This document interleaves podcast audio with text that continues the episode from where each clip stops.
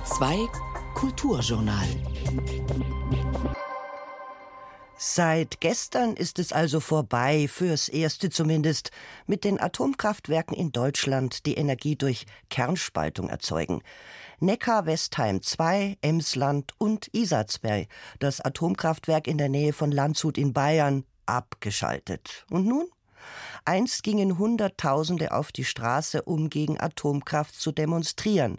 Neuerdings sei laut Umfragen die Hälfte der Bevölkerung dafür, Atomkraft weiter zu nutzen. Wir wollen heute einmal darüber reden, was aus den abgeschalteten Atomkraftwerken werden könnte. Moritz Hohlfelder über den Rückbau oder die Weiterverwendung. Willkommen zum Kulturjournal, sagt Martina Bötte-Sonner. Kulturjournal. Kritik, Dialog, Essay. Auf Bayern 2. Wenn niemand sich um die Werke von Komponistinnen kümmert, sie ausgräbt, einstudiert und aufführt, nehmen wir das eben selbst in die Hand. Das findet sich auf der Website von Musica Femina. Ende April feiert Musica Femina das 35-jährige Bestehen. Wir reden mit der Musikerin, Harfenistin, Sängerin, Kabarettistin und Komponistin Susanne Weinhöppel über komponierende Frauen. Am Ende der Sendung dann ein Kulturkommentar der Schriftstellerin Katrin Röckler. Sie macht sich Gedanken darüber, was wir eigentlich so hören wollen in dieser dauerkrisenhaften Situation und worüber wir uns Gedanken machen. In grauer bundesrepublikanischer Vorzeit gab es sogar Atomminister. Der erste hieß Franz Josef Strauß und damals, Mitte der 50er Jahre, hat man sich noch keine Gedanken darüber gemacht, was mit abgeschalteten Atomkraftwerken geschehen könnte. Man war euphorisch. 2023 ist es jetzt soweit und der lange Rückbau hat am heutigen Sonntag begonnen. Am Ende lieferten die deutschen Atomkraftwerke noch sechs Prozent unserer Energie. In den Jahrzehnten der Atomkraft haben wir allerdings einiges erlebt. Wir erinnern uns an Harrisburg, an Tschernobyl, an Fukushima. Und wie war und ist es mit dem radioaktiven Abfall? Da war doch was mit Wackersdorf, genau. Und die Castortransporte. Jetzt jedenfalls stehen sie rum, die Kühltürme. Moritz Hohlfelder fragt, was man mit den gewaltigen Bauten machen könnte, die auch eine Geschichte haben. Nun sind sie also abgeschaltet, alle AKWs in Deutschland. Der langjährige Rückbau steht an. Die Betreiber müssen sich darum kümmern. Rund eine Milliarde Euro kosten nach letzten Informationen Abriss und Entsorgung pro Anlage. Geld, das man sinnvoller ausgeben könnte, sagt Stefan Rettich, Architekt und Professor für Städtebau an der Uni Kassel. Man muss davon ausgehen, dass man einfach irgendwie eine Vereinbarung hatte, dass der Bund für die Endlagerung zuständig ist und die Betreiber für den Rückbau der Kernkraftwerksanlagen. Und man ging einfach davon aus, dass man die einfach auf die grüne Wiese zurückbaut. Das ist also der Konsens, der auch immer von den Betreibern in der Öffentlichkeit vermittelt wird. Ich glaube, es ist gar nicht böse gemeint, sondern ich denke, dass die einfach gar kein Bewusstsein dafür haben, dass das eigentlich erhaltenswerte Bauten sind nachdem sie eben nicht mehr in, in Betrieb sind. Da stehen sie, mitten in einer Landschaft, die paradiesisch erscheint. Die beiden riesigen Kühltürme des Kernkraftwerkes Gundremmingen in Bayern, über 160 Meter hoch. Geht man den nahen Wanderweg an der Donau entlang, spitzen sie immer wieder durch die im Frühling noch lichten Wälder. Dreist kann man es nennen, dass diese Kolosse des Atomzeitalters ausgerechnet in einer der schönsten Flusslandschaften Deutschlands aufragen. Klar, aus guten Gründen. Aus Sicherheitsbedenken sollten sie nicht zu nahe an den großen Metropolen stehen, außerdem wegen der Speisung der Kühlkreisläufe an fließenden Gewässern. Der letzte Block von Gundremmingen wurde bereits im Dezember 2021 abgeschaltet. Der Betreiber, die RWE Power AG, bereitet den Rückbau vor. Stefan Rettich hält das nicht für den richtigen Weg. Er findet, diese Wahrzeichen des Anthropozäns in Flusslandschaften, Zeugen einer jahrzehntelangen erbitterten gesellschaftlichen und politischen Auseinandersetzung um Energie, Wirtschaft und einer umstrittenen Technologie, nämlich der Kernspaltung, sollten stehen bleiben. Gemeinsam mit seinen Studentinnen und Studenten an der Uni Kassel hat er soeben ein Buch zu dem Forschungsprojekt nach der Kernkraft veröffentlicht. Darin werden Alternativen zum Rückbau erörtert und gibt es kulturhistorische Rückblicke auf den Widerstand gegen das Atomzeitalter in Deutschland, darunter einen Fotoessay von dem in Hamburg lebenden Günter Zint, der die Proteste in Brockdorf und Gorleben ehedem mit seiner Kamera begleitet hat. Bekannt wurde er vor allem durch das Bild der Atomkraftgegnerin Marianne Fritzen, die vor einer Polizeikette steht. Genau, das war 1979 bei dem Baubeginn zu dem Endlager in Gorleben.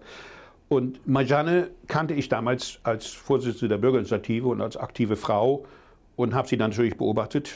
Und dieses Foto wurde so berühmt, weil das 1994 im Wahlkampf in ganz Deutschland plakatiert war für die Grünen. Demokratie braucht Luft zum Atmen. Und man sieht diesem Bild an, dass die Luft zum Atmen einfach nicht da ist. Wir waren damals alle klüger als Frau Merkel, wurden dafür verprügelt. Herr Stoltenberg hat uns da aus der Luft mit Gas bombardiert, wo Frauen und Kinder mitten in der Demo waren. Wir wurden damals dafür bestraft, dass wir Einsichten hatten, die heute jeder Wissenschaftler und jeder Politiker hat. Und dafür haben wir reichlich einstecken müssen. Vielleicht gab es einen Zeitraum, von dem aus alles hätte anders laufen können, vermutlich nicht.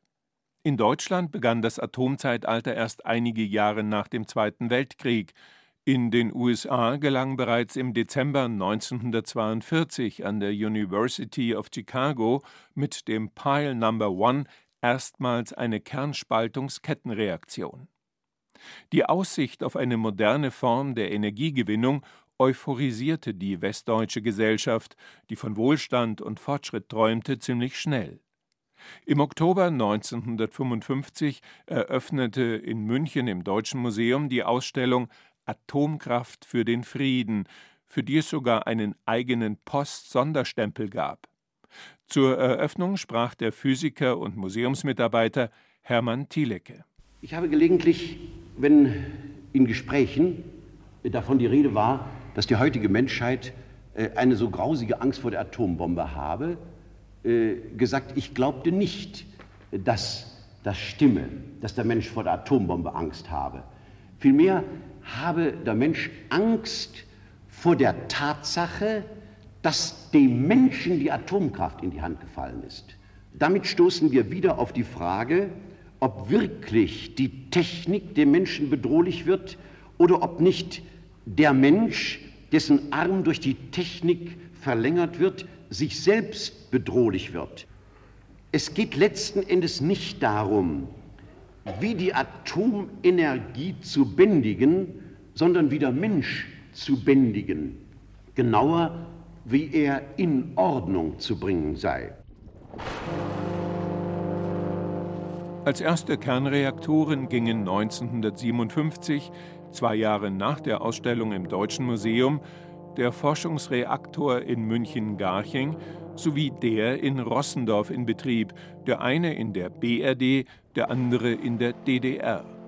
Das Kernkraftwerk Kahl in Unterfranken wurde im Juni 1961 als erstes kommerzielles AKW Deutschlands ans Stromnetz angeschlossen.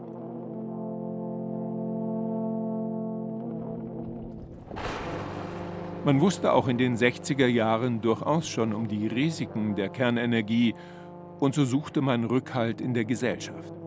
Das zeigt ein Sammelalbum der Nudelfirma Birkel, das 1962 unter dem Titel Die Welt von morgen erschien. Beim Durchblättern fällt das Bild einer jungen Frau auf, die vor einem Ehrenfeld steht und einen Korb mit Gemüse und Obst trägt, mit riesigen Äpfeln und Kirschen groß wie Orangen. Atomgarten ist die Zeichnung betitelt, und tatsächlich ist seitlich eine technische Apparatur zu erkennen, die wohl einen kleinen häuslichen Meiler darstellen soll. Die Strahlung lässt das Obst offenbar besonders gut wachsen, ein bizarres Zukunftsversprechen, zumindest aus heutiger Sicht. In einem Text in dem Sammelalbum heißt es Die Welt von morgen erwartet uns.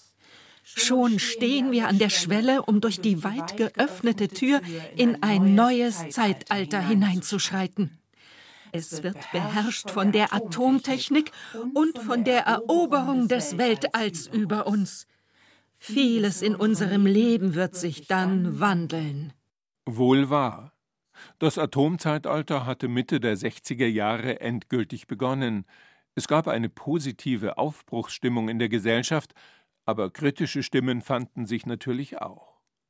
Interessant, die Kernkraft wird von Anfang an entweder als Fluch oder als Segen begriffen. Die einen wollen sie, die anderen sehen in ihr bis heute die ungeheure Gefahr. So wettert aktuell der CDU-Vorsitzende und Unionsfraktionschef Friedrich Merz gegen die Abschaltung der deutschen Atomkraftwerke. Das hat nichts mit Rationalität zu tun, das ist Ideologie, sagte er im Bundestag, vor allem in Richtung des grünen Politikers Robert Habeck. Merz übersieht dabei, dass der Wirtschaftsminister nur das fortführt, was Merz Parteikollegin und CDU-Kanzlerin Angela Merkel im Juni 2011 mit ihrem schwarz-gelben Kabinett aus CDU, CSU und FDP beschlossen hat, den stufenweisen Atomausstieg bis 2022. Auslöser war die Nuklearkatastrophe im japanischen Fukushima. Zwischen 1957 und 2004 wurden in Deutschland 110 kerntechnische Anlagen in Betrieb genommen. Der erste ernsthafte Widerstand gegen die Errichtung eines Kernkraftwerks, der eine breite Basis in der Bevölkerung fand, ging von Wiel am Kaiserstuhl aus. Kurz nach der Ankündigung des Baus im Jahr 1973 begannen 27 Bürger gegen das geplante Kraftwerk zu protestieren – Schnell gründeten sich in umliegenden Ortschaften sowie im angrenzenden französischen Elsass weitere Bürgerinitiativen. Nach einem vom Verwaltungsgericht Freiburg veranlassten Stopp wurden die Bauarbeiten 1977 eingestellt. Von da an war der Widerstand gegen das AKW Wiel ein entscheidender Impuls für die Anti-Atomkraft- und Umweltbewegung, inklusive der Herausbildung und Gründung einer grünen Partei im Januar 1980 in Westdeutschland und Westberlin. Es ist genau fünf Minuten vor zwölf. Fünf Minuten vor zwölf. Und wer geht im Steig oder wer Stars aus Liverpool mit dem Bitte?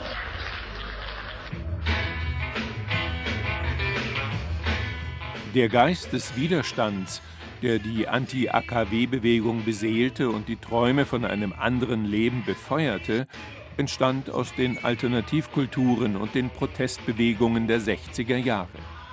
Er fand sich auch in der Mode, im Kino, in der Literatur und vor allem in der Musik.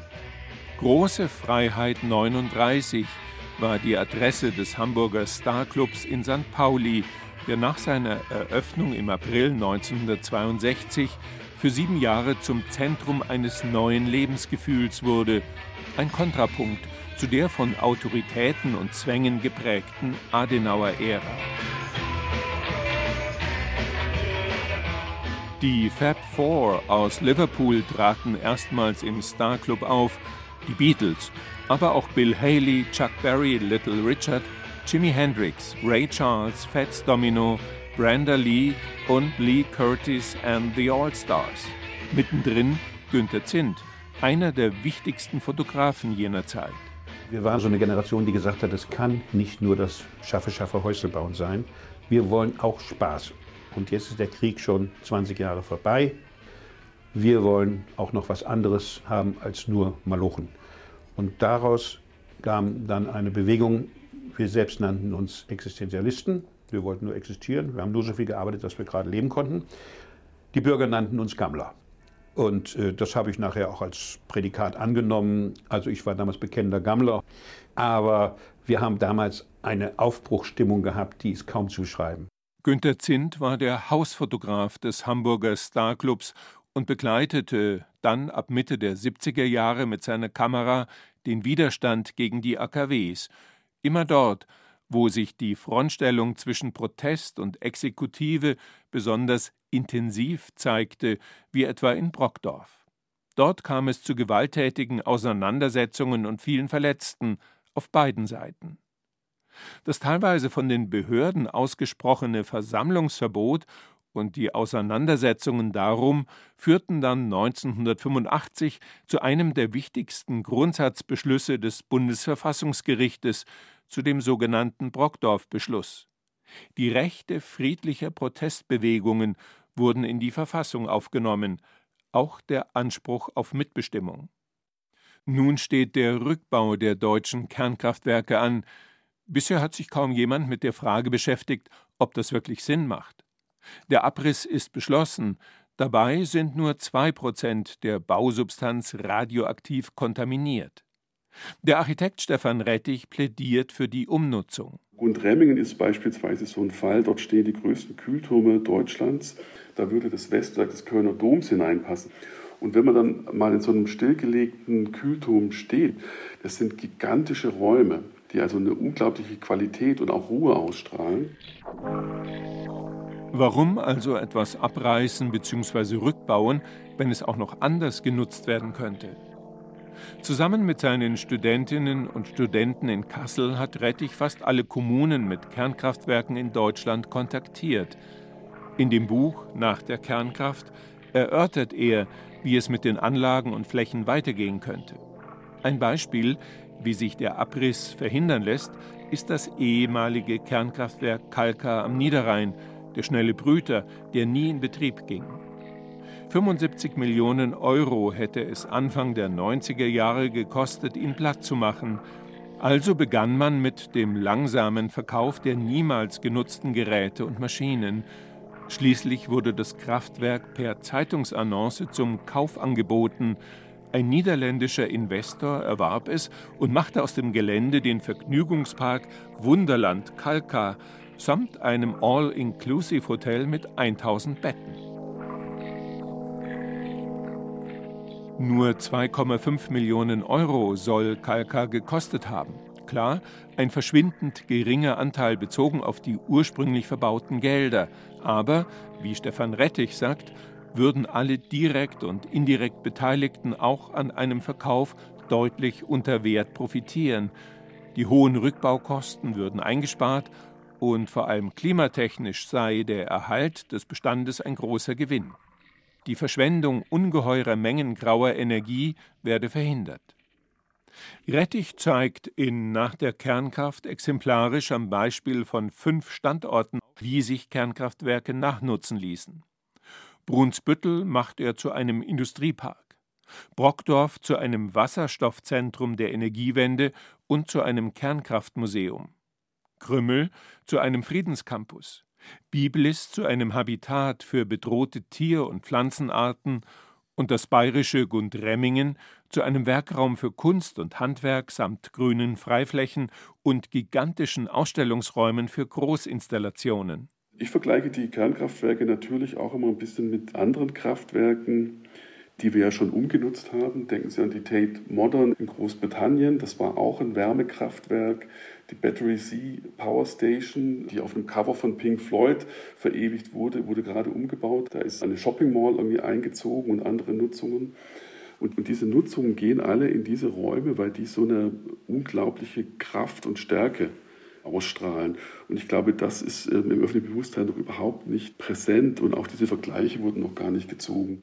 Stefan Rettich moniert, dass bisher noch nichts unternommen worden sei in Sachen Um- oder Nachnutzung deutscher Kernkraftwerke. Es brauche ein politisches Signal. Der Architekt meint, wir hätten verlernt, was wir bereits haben, auch sinnvoll zu nutzen, eben auch weiter zu nutzen, und das total klimaneutral. Ach ja, ein Endlager für den Atommüll in Deutschland gibt es immer noch nicht. Moritz Hohlfelder über die Zukunft der abgeschalteten Atomkraftwerke. Vielleicht hat man dereinst auch für die Kohlekraftwerke eine schöne Lösung. Sie hören Bayern 2 und das Kulturjournal. Ein neues Album stellen wir Ihnen heute natürlich auch vor. Und das stammt von der britischen Sängerin und Gitarristin Fan Lilly. Big Picture lautet der Titel. Das Schreiben dieses Albums war mein Versuch, eine Art Ordnung in die Katastrophe von 2020 zu bringen, sagt Fan Lilly und singt und spielt über eine schwierige Zeit und die Liebe. Die Liebe gibt es, heißt tröstlich das neue Programm der Musikerin Susanne Weinhöppel, mit dem sie demnächst in Basel zu sehen und zu hören ist. Wir sprechen mit ihr gleich über Komponistinnen und was man tun kann oder muss, um sie sichtbarer und hörbarer zu machen. Eine hören wir jetzt schon mal, Fandili mit Lights Light Up.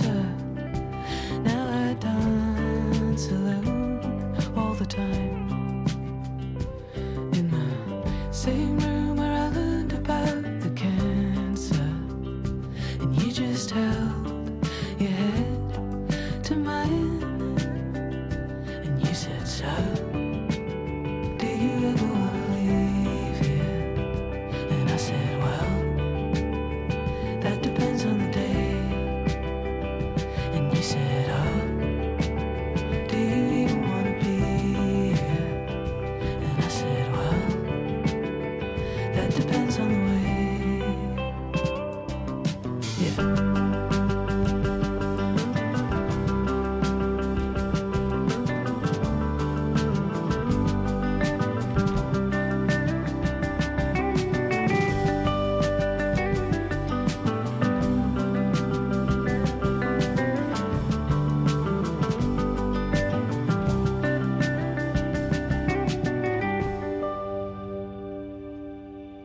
Ist gleich halb sieben. Sie hören das Kulturjournal und eine ungewöhnliche Künstlerin. Mein Therapeut hört mir nicht zu. Er hat ehrlich versagt. Seine Frau sitzt beim Kollegen jetzt, ich seh, wie's an ihm nagt. Ja, auch Hitler hat es schwer gehabt, wahrscheinlich impotent. Seinen Vater hat der nie gekannt, drum war er schwul latent. Mein Sohn blockiert das Telefon und schreit mich dabei an.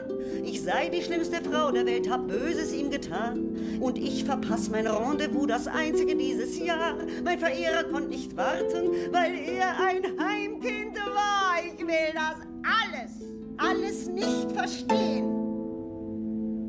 Sie hören das Kulturjournal auf Bayern 2. Herzlich willkommen nun Susanne Weinhöppel. Wir duzen uns, wir kennen uns ja jetzt auch schon seit Jahrzehnten. Hallo? Ich freue mich, dass ich hier sein darf. Susanne, du bist Musikerin, Harfenistin, Sängerin, Kabarettistin, du komponierst, du hast schon viele Preise bekommen, unter anderem warst du 1987 Preisträgerin im Bundeswettbewerb Gesang und du hast auch den Schwabinger Kunstpreis bekommen. Du singst auch jiddische Lieder und du engagierst dich auch in der jüdischen Gemeinde von München. Aber heute wollen wir über Frauen und Komponieren sprechen. Wie war das denn bei dir damals in den 80er Jahren, als du am Mozarteum in Salzburg und dann an der Hochschule für Musik in München studiert hast, für die Frauen? Na ja, wir Frauen waren natürlich glücklich, dass wir dort studieren konnten, dass wir Aufnahmeprüfungen bestanden hatten. Aber es gab uns halt als Instrumentalistinnen, Pianistinnen, Hafenistinnen, da war kein Mann da. Das stimmt nicht. Der Stoffel Well, ein Mann gab's. In meiner Zeit an der Harfe. Der Stoffel Well von der Biermöselblasen. Von der Biermöselblasen, ja. Und ansonsten jetzt in der Dirigierklasse oder in der Kompositionsklasse, da gab es keine Frau zwischen 80 und 85. Und ich hatte schon innerlich, naja, sagen wir mal, es hat mich nicht gerade beglückt, aber ich spielte damals viel neue Musik und war befreundet mit einigen Komponisten. Und da hörte man bisweilen schon so Sätze wie, naja, Frauen können halt nicht komponieren. Und ich hatte dem ja nichts entgegenzusetzen. Wir kannten ja keine Komponistinnen damals. In der Musikhochschule gab es die Musikgeschichte von Wörner, genau, das weiß ich noch. Da stehen genau drei Frauen drin, die Clara Schumann ganz klein gedruckt, Fanny Hensel auch klein gedruckt und Germaine Taillefer, weil die zur Gruppe der Fünf gehörte, also eine Männergruppe eigentlich. Und gab es damals Frauen, die gerne Komponistinnen geworden wären? Kanntest du welche? Sie haben es nicht gesagt. Ich bin heute noch mit einer befreundet, mit der Dorothea Hofmann. Wir saßen da gelegentlich zusammen in der Kantine. Aber wir haben darüber kaum gesprochen, weil wir beide natürlich unter dem massiven Eindruck des Hauses standen. Jetzt engagierst du dich ja auch in diesem Jahr bei Musica Femina. Das ist ja nun eine bayerische, eine Münchner Angelegenheit. Was ist es denn genau? Diese Organisation feiert übrigens jetzt am 29. April ihr 35-jähriges Bestehen. Und wenn man sich die Liste anschaut von den Komponistinnen, die aufgeführt wurden, dann sind es schon 100 ungefähr, habe ich gezählt. Ja, ja. Also es gibt sie ja. Es gibt sie, die Mehrheit davon sind natürlich aus dem 20. bzw. 21. Jahrhundert. Natürlich gibt es sie. Und es hat sie mit Sicherheit auch vorher gegeben. Die Frage ist, wie zahlreich waren sie? Das wissen wir einfach noch nicht genau. Du meinst, da muss man noch viel arbeiten dran, dass man die alle findet? Das glaube ich wohl, ja.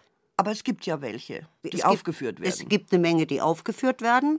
Das werden immer mehr, natürlich. Ich stelle mir das auch immer sehr schwierig vor, diese Komponistinnen auszugraben. Denn was haben wir denn für Anhaltspunkte? Also wir haben, wenn dann sowieso nur die Komponistinnen, die in ihrer Zeit wirklich bekannt waren oder berühmt waren und sehr erfolgreich waren und die dann auch gedruckt wurden, sodass diese Noten irgendwo in irgendwelchen Archiven dann noch zu finden sind. Aber die meisten Komponisten zu allen Zeiten äh, wurden ja nicht gedruckt. Also wonach sucht man? Und das, glaube ich, macht es sehr, sehr schwer. Und was tut da Musica Femina? Also Musica Femina vergibt immerhin Kompositionsaufträge. Musica Femina veranstaltet Komponistinnen. Ich glaube, zwei Konzerte im Jahr. Interessant ist, dass es hervorging aus einer Vorgruppe, in der ich damals war. Das waren damals die Münchner Sirenen. Wann war das? Das war so, ja, 84, 85. Da war ich bei den Sirenen. Das war eine Gruppe von Frauen, man würde heute sagen queer, die alle sehr musikinteressiert waren. Musikerinnen waren außer mir vielleicht noch, die Popette zum Beispiel war damals auch drin. Also die nicht unbedingt in der Klassik waren. Und wir haben auch 85 oder 86 ein Festival veranstaltet in München. Und ein sehr lustiges Ereignis war ein Konzert in der Musikhochschule, wo klassische Komponistinnen aufgeführt wurden. Und Joachim Kaiser saß drin. Jetzt waren das. Ein berühmter Musikkritiker, muss man vielleicht heute auch schon ja, sagen. muss man Vielleicht sagen. ja Damals gar der mehr. gefürchtetste Musikkritiker. Deutschlands, würde man sagen, ja. Ja. Und jetzt waren die Konzertbesucherinnen keine normalen Klassikbesucherinnen, sondern die, das waren viele Frauen, die gingen dahin, weil sie wollten Komponistinnen hören. Die haben nicht gewusst, dass man bei einer Sonate nicht zwischen den Sätzen klatscht. Und ich weiß noch, wie sich Joachim Kaiser empört umdrehte. Und das ging dann weiter, dass sich die Frauen dachten, naja, jetzt, wenn das alles nicht gefördert wird, was wir machen, dann müssen wir selber uns drum kümmern, dass Frauen aufgeführt werden. Und daraus gründete sich dann 87 Musica Femina. Musica Femina war eine der wichtigen Figuren damals war die Margret Minker. Das war damals eine Freundin von mir, eine Journalistin. Ich wäre beinahe Gründungsmitglied geworden, war aber dann schwanger und war irgendwie zu nichts zu gebrauchen dann in dem Jahr. Aber mir ist es seither einfach bekannt. Und ich war sehr, sehr glücklich, dass es das gab. Es gab nichts anderes. Es ist ja ein Verein, ne? Ist ein Verein, aus dem heraus sich dann der Internationale Arbeitskreis Frau und Musik gründete, in dem ich natürlich Mitglied bin, der sich wirklich darum kümmert, in dem auch Musikwissenschaftler arbeiten, in dem es ein riesen Archiv gibt mittlerweile von Kompositionen von Frauen, klassische wie moderne. Nun muss man ja natürlich auch mal über den Begriff von Komponist oder, Komponistin sprechen. Das ist ja auch eigentlich ein sehr moderner Begriff. Denn das künstlerische Genie ist eigentlich eine ziemliche Erfindung des Bürgertums, oder? Ja, ich denke auch, dass es was aus dem 19. Jahrhundert ist. Natürlich. Ich meine, davor war das ein Handwerksberuf, der zum Teil in der Kirche, zum Teil bei Hofe stattfand. Natürlich wurde auch im, äh, im Volk, im sogenannten Musik gemacht, aber das fällt jetzt in dem Fall, glaube ich, unter den Tisch. Und diese Vorstellung, die wir heute haben, der Künstler, ja, das, also zu Zeiten Bachs war das nicht so. Bach war ein Mann, der schwer gearbeitet hat und wahrscheinlich mit Hilfe seiner Frau Anna Magdalena, was man ja heute weiß, dass sie auch etliches geschrieben hat, vor allem erstmal auf, als er nicht mehr selber schreiben konnte, für ihn die Noten aufgeschrieben hat und man muss schon verdammt viel von Musik verstehen, um Bachnoten auf Zuruf aufschreiben zu können. Da hat man ja auch herausgefunden, dass relativ viele Frauen da ihre Männer unterstützt haben. Ja, etliche. Auch zum Beispiel einer der Harfenkomponisten, Jan Ladislaus Dussek. Man führt ihn heute nicht mehr auf, weil es aus der Zeit natürlich wir führen natürlich dann Mozart und Haydn auf lieber. Aber der hat eben für Harfe geschrieben und wie wir heute wissen, war es seine Frau, die das geschrieben hat, die Harfenistin. Und andere Frauen, die aber tatsächlich auch hätten ins Rampenlicht kommen können, da hat man ja oft gesagt, das sind gar keine wirklichen Künstlerinnen, das sind nur Virtuosinnen. Und das war ja was Schlechtes. Es war vor allem dann schlecht, wenn es sich um Frauen handelte, glaube ich. Denn dass der Franz Liszt Virtuose war, fand man ja nicht schlecht. Übrigens hochinteressant, Franz Liszts Tochter, also uneheliche Tochter, Cosima Wagner, war ja auch eine ganz große Virtuosin. Also die hätte der Clara Schumann absolut Konkurrenz gemacht. Ihre Mutter, die Gräfin Marie d'Argout, eine sehr interessante Frau, also im, würde ich sagen, im Sinne unseres heutigen Feminismus auch sehr interessant. Die wollte, dass ihre Tochter Künstlerin wird und Liszt hat das absolut immer wieder verhindert. Also man kann sich dann vorstellen, dass solche Frauen, die so viel drauf hatten, was müssen das für brachliegende Energiefelder gewesen sein? Und ich meine, diese Energie muss ja irgendwo hin. Und was glaubst du, wo die dann hingegangen ja, ist, Susanne? Richard Wagner, Bayreuth, alles. Alles das, das ganze, alles das, ganze Programm. Ja. Das ganze Programm. Jetzt hat mir mal die ja nun wirklich relativ erfolgreiche oder sehr erfolgreiche Komponistin Olga Neuwirth erzählt, dass im Rahmen eines Festivals in Luzern in der Schweiz in einem Jahr also tatsächlich ein Schwerpunkt mit Frauen veranstaltet wurde. Da war auch die Olga Neuwirth dabei und sie hat mir dann gesagt, ach, das ist ja alles nur ein Feigenblatt. Würdest du dem zustimmen, dass wenn man das macht, es eigentlich nur ein Feigenblatt ist? Ja, es ist ein Feigenblatt, aber es gibt mittlerweile immer mehr Feigenblätter und vielleicht setzen sie sich dann irgendwann mal zu was Größerem zusammen. Also ich denke, solange wir noch Konzerte machen müssen, wo ausschließlich Komponistinnen aufgeführt werden, einfach um sie mal aufzuführen, so lang ist das Thema noch nicht durch. Das hat ja auch Musica Femina gesagt, wir möchten uns arbeitslos machen. Vor ein paar Jahren da war ein Beitrag, ein kleiner im Bayerischen Rundfunk zu dem 30-jährigen Bestehen von Musica Femina. Was genau machst du für die jetzt? Das Konzert, das ich mache, ist der Anfang einer Konzertreihe, in der Instrumente vorgestellt werden, die nicht so bekannt sind, also die, die man nicht so auf dem Schirm hat, was die wirklich drauf haben. Und die Harfe beginnt, und die Harfe hat man ja wirklich nicht so auf dem Schirm. Man kennt sie nur durch Arpeggi und Glissandi. So der normale Mensch hat wahrscheinlich, die meisten Leute, würde ich sagen, haben noch nie so eine Harfe im gleichen Raum gehabt. Geschweige denn eine Harfenistin. Und dieses Konzert, der Titel heißt Zärtlich bis zackig, die geheimnisvollen Seiten der Harfe, findet statt am 13. Mai in der Seidelvilla.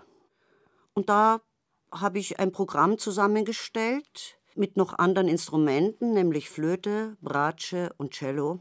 Alles Frauen? Nein, weil Nein? wir sind ja nicht so. Wir lassen ja Männer auch mitspielen. So ist es Mhm. ja nicht. Warum denn nicht? Es sind die Elisabeth Weinziel, die Flöte ist eine Frau, die Alona Chlewna ist eine Frau, eine junge Bratscherin aus der Ukraine und Michael Weiß, wie der Name schon sagt, ein Mann ist am Cello.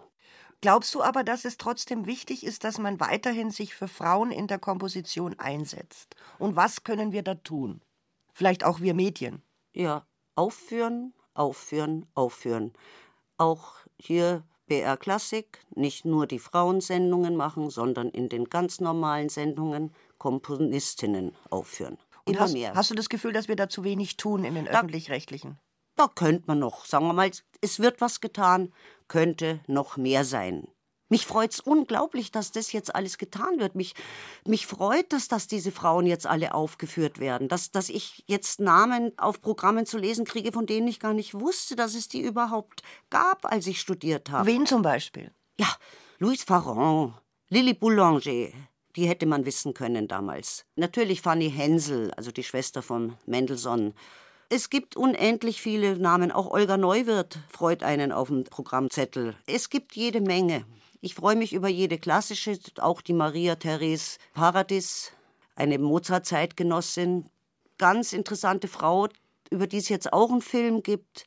Und das finde ich auch toll, dass es Filme gibt, immer mehr Filme über diese Komponistinnen. Dass man denen nachspürt. Ja, dass man wirklich mal weiß, es gab die, die waren bekannt. Das verändert ja auch unsere Sicht auf die Geschichte. Ja, und inwiefern? Du meinst auf die Musikgeschichte oder überhaupt auf die Auf Geschichte? die gesamte Geschichte. Also es gab uns, als ich jung war, so zwischen 80 und 85, als ich so anfing, so mit meiner musikalischen Karriere, wo ich auch noch nicht wusste, was, wo geht's lang? Ich wusste nur, irgendwas will ich anders haben. Und ich merkte dann, dass ich mich in dieser Musikkultur eigentlich wie ein Öltropfen auf dem Wasser fühle. Aber ich hatte ja niemanden, mit dem ich darüber sprechen konnte. Da gab es ja nur ganz wenige. Im Nachhinein wissen wir, natürlich hätte es welche gegeben, denn die wichtigen Bücher von Eva Rieger oder Eva Weißweiler sind ja in der Zeit dann auch erschienen. Aber das hat man ja nicht auf dem Schirm gehabt. Das heißt, ihr wart da eigentlich noch relativ isoliert von dieser Diskussion. Wir waren als Frauen immer isoliert. Übrigens später dann auch im Kabarett, in dem ich ja dann viele Jahre gearbeitet habe. Übrigens nicht, weil ich wirklich Kabarettistin bin, sondern weil es einfach ein Bereich war in Kleinkunst, in dem man ein bisschen andere Programme machen konnte.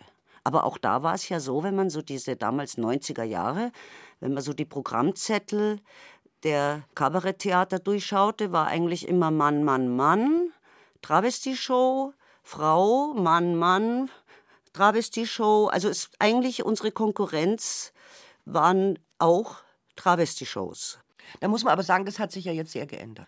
Ja, das hat sich eben wirklich geändert, aber auch das ging nicht ganz mühelos. Ich meine, auch da wurden etliche Festivals veranstaltet, an denen ich auch teilgenommen habe. Frontfrauen hießen wir damals in den 90er Jahren. Das hat die Rosa K. Wirz gegründet in Köln. Und da haben sich so viele Männer über, darüber aufgeregt. Also ich, ich habe das noch so im Ohr, als das wie in München mal im Schlachthof war. Zweimal machten wir da ein Festival. Und die Männer sagten, das kann ich ja gar nicht ab. Ja, dann nur Frauen. Also die haben das auch automatisch als gegen sich empfunden. Was es ja nicht zwangsläufig war. Da kann man ja sagen, dass also bei der jüngeren Generation auch von Männern da ein ganz anderes Verständnis ist. inzwischen. Völlig anders. Das hat sich so geändert. Ich bin da so glücklich drüber. Und ich freue mich so, dass ich zu dieser Generation gehöre, die viel dafür getan hat und wo ein solcher Wechsel zu sehen war im Lauf meines Lebens. Dann bedanke ich mich bei Susanne Weinhöppel für das Gespräch. Schön, dass du bei uns im Kulturjournal warst. Vielen Dank. Und bei mir geht es jetzt wieder weiter mit Musik aus dem neuen Album Big Picture von Fan Lily, auch eine Frau.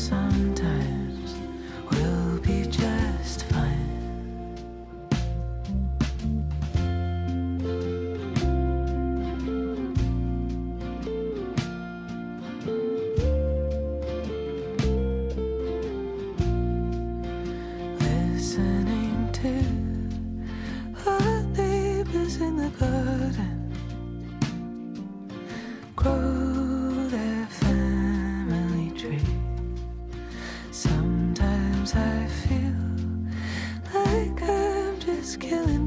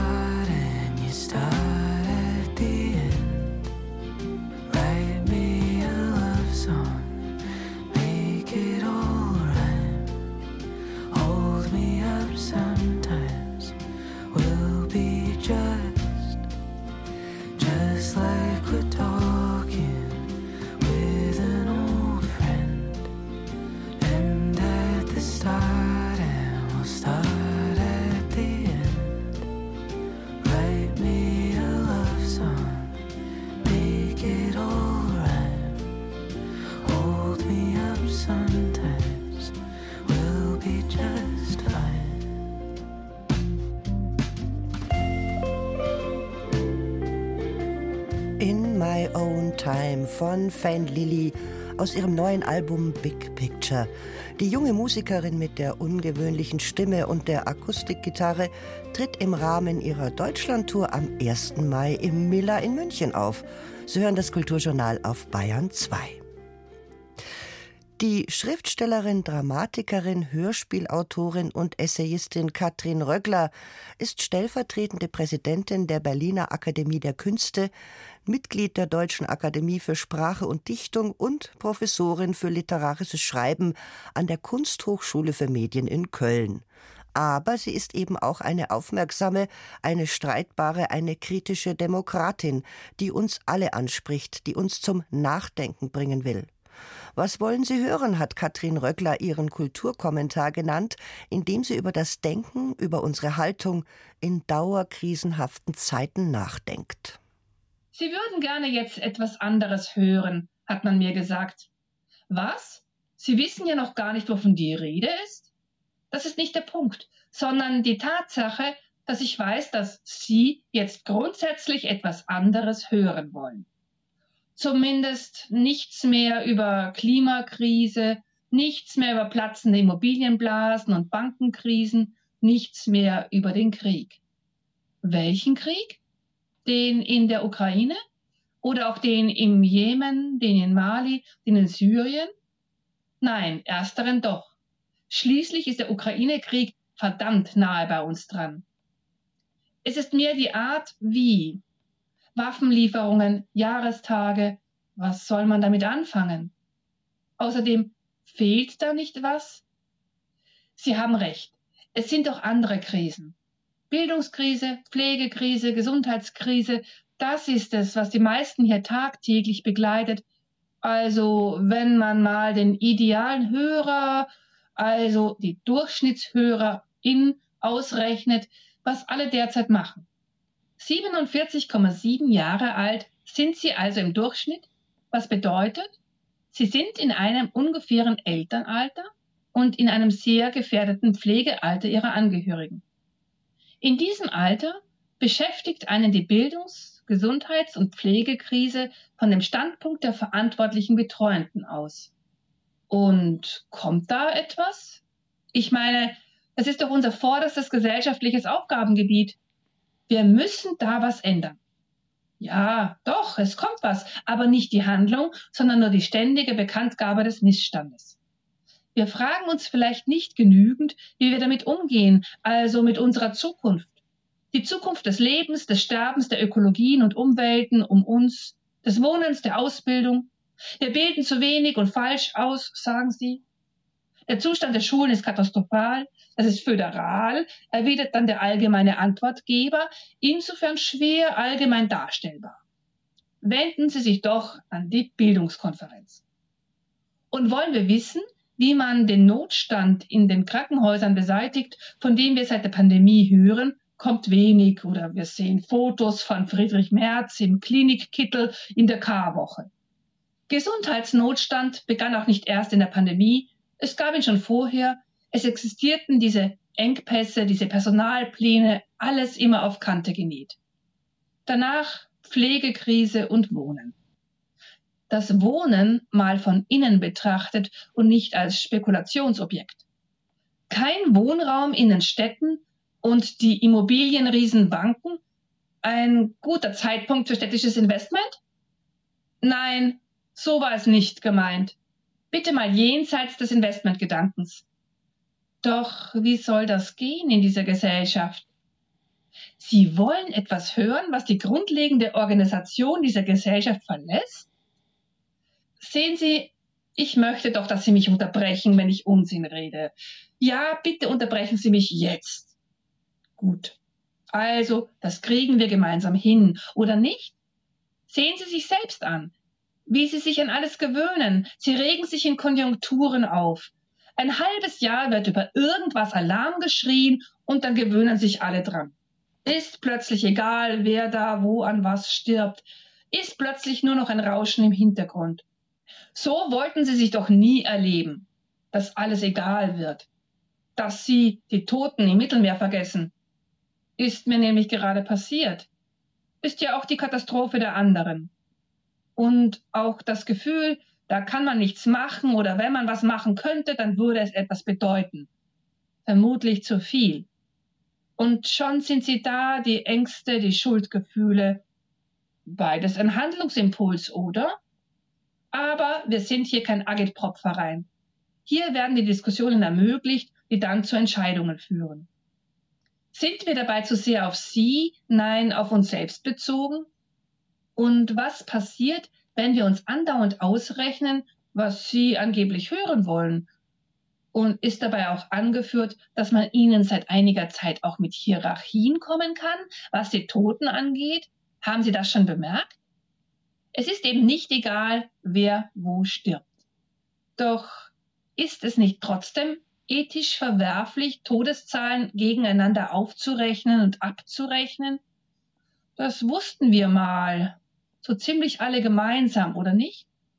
Zumindest baut der gesellschaftliche Frieden darauf auf.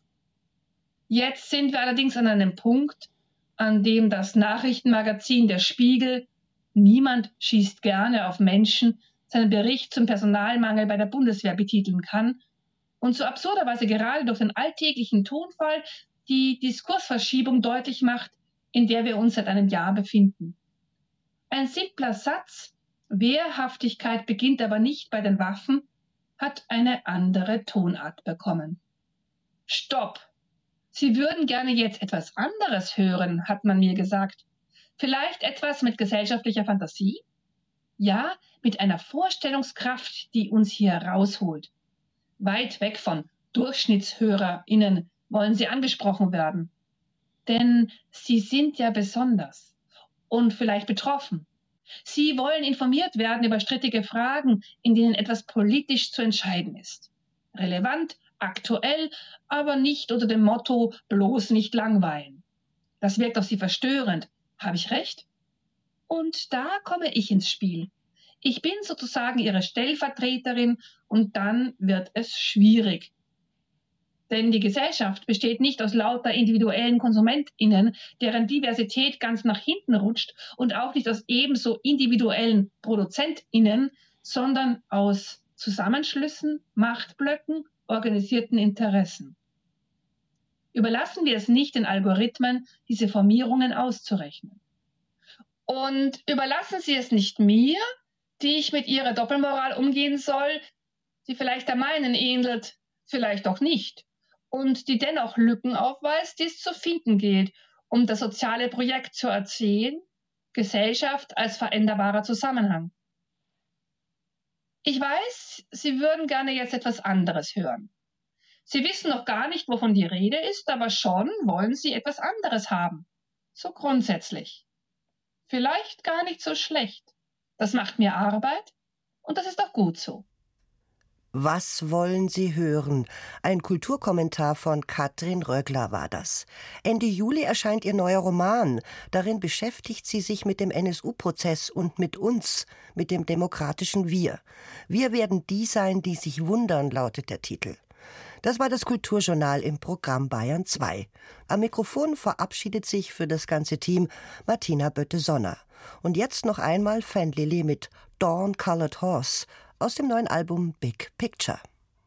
I met a girl